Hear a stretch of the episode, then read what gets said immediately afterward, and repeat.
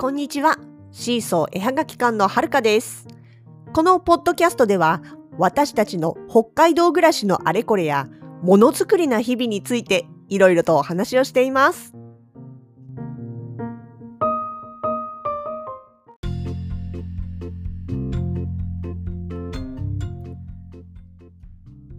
北海道内には好きな場所がいくつもあります。その中の一つが道東にある野付半島です。まあ、場所的にはですね、ちょうど、えー太平洋側の釧路根室と、えーそれからオホーツク海側の知床半島のちょうど中間点に海に、まあ、飛び出すような形でねある島なんですけれど島じゃないですね半島なんですけれども、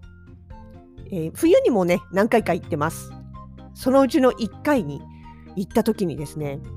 まああのなんていうんですか半島の先に通じる道をずっと走っていくと右側も海左側も海みたいなちょっとね不思議な光景がありまして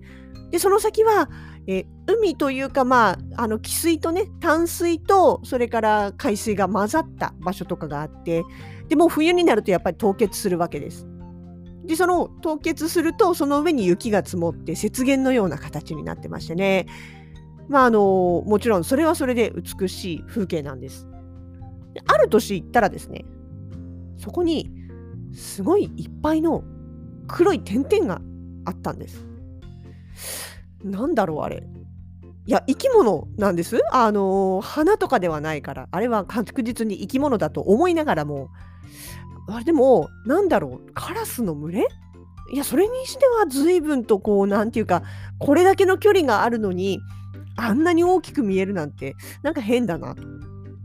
そう思いまして、まあ、道路からですねちょっとこうカメラの望遠レンズを使って覗いてみたわけなんです。そしたら大鷲でした。でね道東行けば大鷲ってそんなに珍しくないんです。あのオジロワシよりもさらに一回り大きいね真っ黒な姿をしていてでくちばしがすごくオレンジ色というか、まあ、黄色でねしかも肉食猛禽類ですから結構がっちりとした立派なくちばしがついていてでまあ羽のところにねちょっとこう模様というか白いまあなんて言うんでしょうねあのー腕章みたいな 翼の部分が腕章みたいななんかそんな感じに白く抜けている。でも全身は基本的に黒の鳥ですね。とても大型の大鷲なんですがまあ道東行けば普通にいるんで野付きにいても不思議ではないんです。ただ私の勝手なイメージですよ。私の勝手なイメージですけど大鷲ってなんかこうね孤高な孤独な高いと書いた孤高なイメージがあったわけですよ。例えば流氷船に乗ってあのね氷の海を行ったらその先に流氷の上に1羽だけポツンと止まってるとこう威風堂々と寒風に吹きさ寒風吹きすさぶ中を目を見開いてこうね獲物はいないか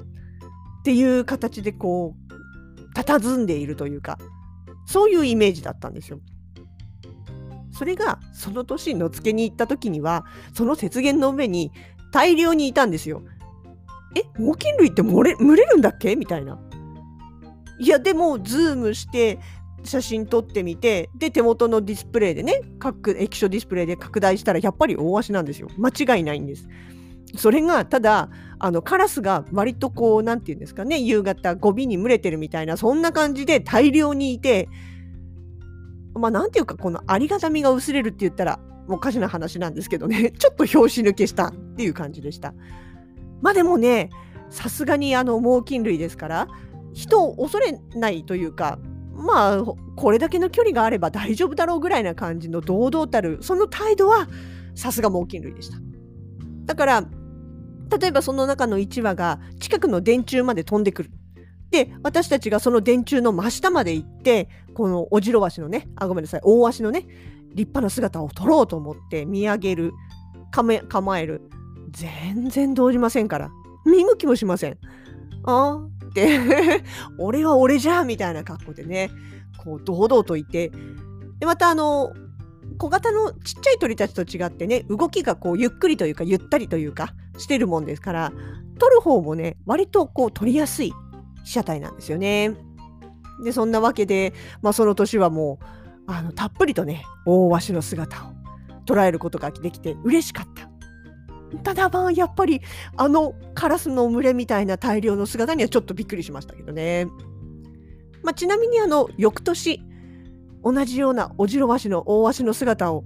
狙っていってみたらその年はほぼ同じ日付だったんですよ1年後ぐらいのね。その年はね大鷲は全然いませんでした。代わりに鹿がいっぱいいました。まあそんなもんです。そう、そのね、野付半島は他にもすごくいろんな生物がいて、海の方にはそれこそなんかアザラシとか野生のね、が見れるとかっていうこともあるらしいんです。まあ私ちょっとまだ見れてないんですけども、そんな中で最近ちょっとね、気になる子がいるんですよ。インスタで写真を上げてる方でたまたま私も見たんですが、雪ホウジロっていう鳥の写真があったんです。なんか調べたらあの夏の間はそれこそあのユーラシア大陸とかね。あごめんなさい。あそうそう。ユーラシア大陸とか北極圏とかで繁殖をして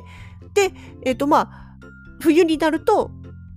ちょっと南下してきてと越冬するということで、まあ、その南下するうちの一部に北海道も入ってるから北海道ではまあわりかし冬にいる見られることもあるみたいなでもそんなにね多くはないみたいです。あの種類としては別に全然絶滅危惧種でも何でもないんだけれどもただ渡りのルートとして日本はあんまりいないものらしいんですがこのね雪ほうじろいや可愛いと思ったのはまずその顔ですよね。あのねえっと調べたらスズメ目だったんでやっぱりシマエナガとかスズメとかと同じ系統この系統の顔って可愛いんですかねでその雪ほうじろも夏毛の間は比較的白黒モノクロ系統らしいんですが冬はねそれこそ北海道に渡ってくるような時っていうのは結構茶色い毛が混じるみたいなんです。でえっ、ー、と何て言うんですかねまあ基本は白で翼の部分と顔の部分にちょっと茶色が入っていてでまあ顔つきはねそれこそシマエナガとかスズメを想像してください。ああいう系の顔です。大きさもね、16センチっていうから大体そんなようなもんですよ。で、そしてね、またね、ほっぺたにね、オカメインコみたいなね、丸があるんですよ。それがまた可愛いのさ。おばちゃん。そう、くちばしが黄色っぽくって、おでこのところとか、あと襟元なんていうんですかね、熊で言ったら月のワグマみたいな、そういう感じの襟元の部分にもちょっと茶色が入ってて、で、そのほっぺたにも茶色がちょっと入っててね。で、背中の羽も翼の部分も冬毛になるとちょっと褐色、茶色が混ざったりしてっていう感じでね、すごいね、優しい雰囲気の色合いなんですよ。雪ほうじろ。なんかそのカメラマンさん曰くそれでもやっぱりそんなにたくさんはいないからあの見つけるのは、まあ、そこそこ難しいというかタイミング合わないと会えないよなんていうかとコメントはされてましたけれどもね。いやこれねちょっと会ってみたいなーって思います。冬の間ね同等に行けば会える可能性があると。まあシマエナガもそうですけどあの手の鳥動きが速いし色白だし雪も雪景色も白だしね、あの大足と違ってこう人がちょっとでも近づいたらパッと逃げていっちゃいますからまああの捕まる捕まるっていうか取るのはなかなか大変そうだろうなというのはもうこれ想像に難くないんですけれどもねでもねちょっとこの子は気になりますね。私鳥好きとしてもまたオカメインコの好きなオカメインコ飼ってるんですけどねこのオカメ好きの私としてもですねこのビジュアルはちょっと実際に見てみたいし取れるもんなら取ってみたい。ええまで次に野付半島に、まあ、冬にね行くことがあれば大足も鹿ももちろん嬉しいです。アザラシ大歓迎。だけどこの雪ほうじろにもちょっと会ってみたいな。と企んでおります。いやまだね今年の冬もねチャンスがないわけじゃないんです。冬はまだまだ続いておりますからね。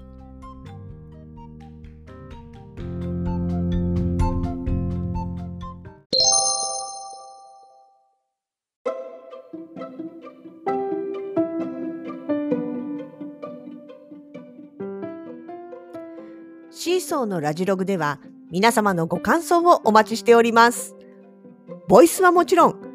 Twitter や Instagram、Facebook ページなど各 SNS からのコメントでもお気軽にお声をかけてください。